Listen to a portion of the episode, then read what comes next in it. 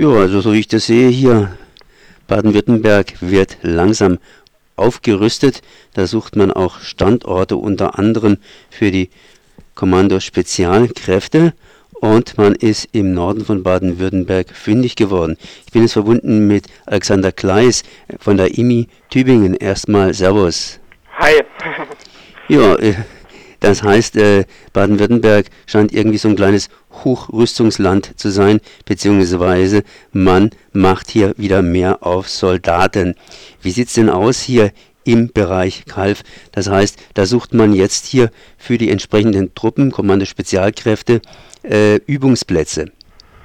Genau, also es geht darum, äh, ein Absprunggelände zu finden für Fallschirmsprünge.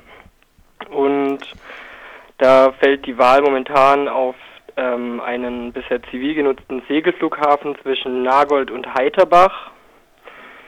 Ähm, und es geht darum, ein vorheriges Absprunggelände zu ersetzen, was ähm, jetzt von der Firma Bosch genutzt wird für ein Forschungszentrum. In Baden-Württemberg hat man ja vor einigen Jahren sozusagen als Friedensdividende erst einmal abgebaut und jetzt zieht man immer mehr und mehr Soldaten ins Land hinein oder ins Ländle, wie man so schön sagt. Äh, stimmt das insofern? Das heißt, sind wir tatsächlich hier am Hochrüsten? Auf jeden Fall. Also gerade beim Kommando Spezialkräfte gibt es da noch einen weiteren Fall. Und zwar wird momentan in Hartheim, das ist im Neckar-Odenwald-Kreis, auch noch eine ähm, eigentlich stillgelegte Kaserne wieder reaktiviert. Das ist jetzt am 1. Oktober passiert. Und dort soll ein Stab zur Führung von internationalen Spezialeinsätzen eingerichtet werden und der untersteht auch direkt dem Kommando Spezialkräfte. Und dann gibt es eben diesen Fall in Heiterbach mit dem Segelflughafen. Kommando Spezialkräfte hört sich irgendwie toll an. Was steckt denn da hinter so einem Begriff, wenn man so von Spezialkräften, Kräften überhaupt also hört? Und was hat man sich darunter vorzustellen? Äh, es gibt ja mehrere Spezialkräfte. Das Kommando Spezialkräfte ist dabei die Eliteeinheit in der Bundeswehr überhaupt. Und der Elitestatus ist ähm, dadurch zu erklären, also dass es besonders harte Aufnahmekriterien gibt, die kaum erfüllt werden von irgendwelchen ähm, Bewerbern und dazu kommt noch, dass das Kommando Spezialkräfte streng geheim agiert. Das heißt, weder die Öffentlichkeit noch der Bundestag wird informiert über Einsätze, die laufen, über eigene Verluste, über zivile Opfer, über gegnerische Kämpfer, die gestorben sind. Wo stehen eigentlich die Spezialkräfte überhaupt? Das heißt, was machen die denn? Was ist überhaupt ihre konkrete Aufgabe? Gegründet wurde das Kommando Spezialkräfte ursprünglich zur Evakuierung deutscher Staatsbürger im Ausland.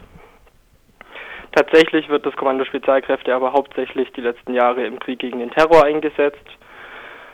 Das heißt, dort werden ähm, Terrorverdächtige gezielt getötet und dabei gilt natürlich die Unschuldsvermutung nicht.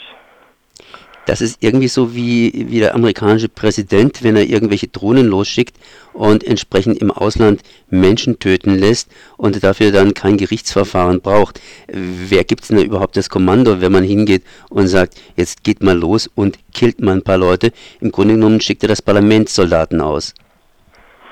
Genau, und hier ist im Fall vom Kommando Spezialkräfte auch der Sonderfall, dass eben der Bundestag überhaupt nicht unterrichtet wird. Also das ist eine reine Einheit der Exekutive, der Regierung, die sie nach Belieben einsetzen kann und durch die strenge Geheimhaltung bekommt weder die Öffentlichkeit noch die Opposition davon besonders viel mit. Das heißt also im Grunde genommen auch eine Art Todesstrafe. Genau, könnte man so sagen, auf jeden Fall.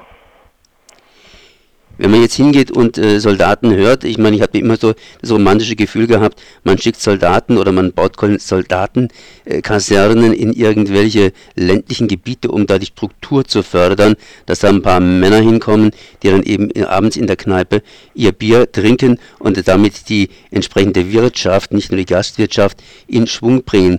Ähm, was für Vorteile bietet denn so eine Kaserne der entsprechend ländlichen Umgebung? Ja, von den Lokalpolitikern wird sich immer wieder erhofft, dass man da eben tatsächlich wirtschaftlich großartig profitiert. Wobei eben gerade im Fall von so einer geheim agierenden Einheit das ähm, sich in einem sehr niedrigen Bereich bewegt. Also natürlich geht es da dann um Neubauten auf dem Kasernengelände, wo es auch die letzten Jahre kräftig investiert wurde. Und zum Teil werden diese Bauvorhaben dann auch an lokale Bauunternehmen vergeben, wobei ganz viel eben auch von spezialisierten ähm, größeren Firmen oder ähm, Rüstungsunternehmen ähm, gemacht wird und damit so die lokale Wirtschaft nicht sehr groß profitiert davon. Zumindest bei dem Standort jetzt hier in Kalb, äh, da gibt es lokalen Widerstand. Wie begründet sich dieser Widerstand? Ist der Widerstand aus der Friedensbewegung heraus entstanden? Ja, also das ist kein typischer Friedensbewegungswiderstand, sondern der Widerstand kommt von direkt vor Ort und richtet sich vor allem gegen den Fluglärm, den man zu befürchten hätte durch die Maschinen, die da dann jeden dritten Tag fliegen würden. Es geht auch darum, dass Umweltschäden befürchtet werden durch den Lärm, aber auch zum Beispiel durch das Ablassen von Kerosin oder durch Lecks, durch Abstürze. Und es geht darum, dass dieses Flughafengelände deutlich erweitert werden würde, wodurch dann mehrere Landwirte dort ihre Flächen verkaufen müssten und im Notfall auch enteignet werden würden und damit vor einem existenziellen Problem auch stehen, weil gerade die fruchtbarsten Böden in der Region sind genau dort, wo dieses Absprunggelände hin soll. Natürlich möchten sich lokale Politiker auch entsprechend einbringen. Das heißt, inwiefern werden solche Standorte mehr oder weniger demokratisch äh, gesucht? Ein gewisses Militär braucht der Staat zumindest, ist natürlich die Frage, ob man jetzt solche Kommandospezialkräfte entsprechend als Staat im Staat so ein bisschen braucht.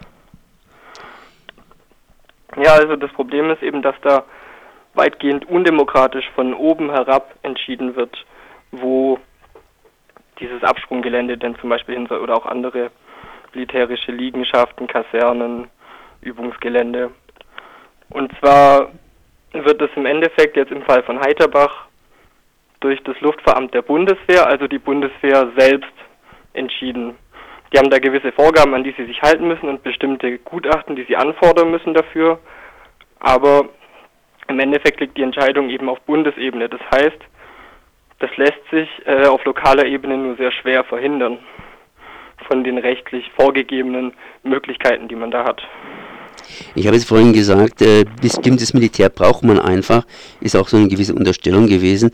Was für Alternativen gäbe es denn für die Kommando-Spezialkräfte? Ich meine, die Rettung von beispielsweise Zivilbürgern aus brenzlichen Situationen ist ja was im Grunde genommen Löbliches. Naja, prinzipiell schon. Dafür gibt es ja auch schon ähm, hochmilitarisierte Polizeieinheiten, wie zum Beispiel das GSG 9 oder das SEK. Und ähm, das Problem ist eben de facto wird das Kommando Spezialkräfte eben gar nicht dafür eingesetzt. Das war der Grund für die Aufstellung, aber es ist kein Fall dokumentiert, wo das Kommando Spezialkräfte tatsächlich zur Rettung von Staatsbürgern, also von deutschen Staatsbürgern im Ausland eingesetzt wurde. Ich habe jetzt noch eine Abschlussfrage. Ähm, dieses Gelände ist ja praktisch schon seit dem 1. oder wird seit dem 1. Oktober äh, genutzt, oder irre ich mich jetzt da? Ähm, da geht es jetzt um das Gelände in Hartheim. Also das sind zwei unterschiedliche Gelände. Das eine ist in Heiterbach bei Nagold und das andere in Hartheim im Neckar-Odenwald-Kreis. Und dieses in Hartheim wird jetzt seit dem 1. Oktober bereits genutzt. Und wo kann man sich dann näher informieren? Das ist natürlich etwas eine längerfristige Geschichte alles. Ah, zum Beispiel auf unserer Homepage von der Informationsstelle Militarisierung. Das ist äh, zu finden unter www.imi-online.de. Da haben wir auch mehrere Publikationen, unter anderem zu diesem Thema. Wir haben eine Spalte mit Kurznachrichten, die einen sehr aktuellen Bezug haben, wo wir auch sehr viel gerade über das Kommando Spezialkräfte informieren. Okay, dann danke ich mal Alexander Kleis für diese Informationen. Es ging um die ja, soldatische Aufrüstung von Baden-Württemberg mit unter anderem Kommando-Spezialkräften, die in Kalf eingesetzt bzw. trainiert werden sollen. Ich danke mal für das Gespräch. Gerne. Tschüss.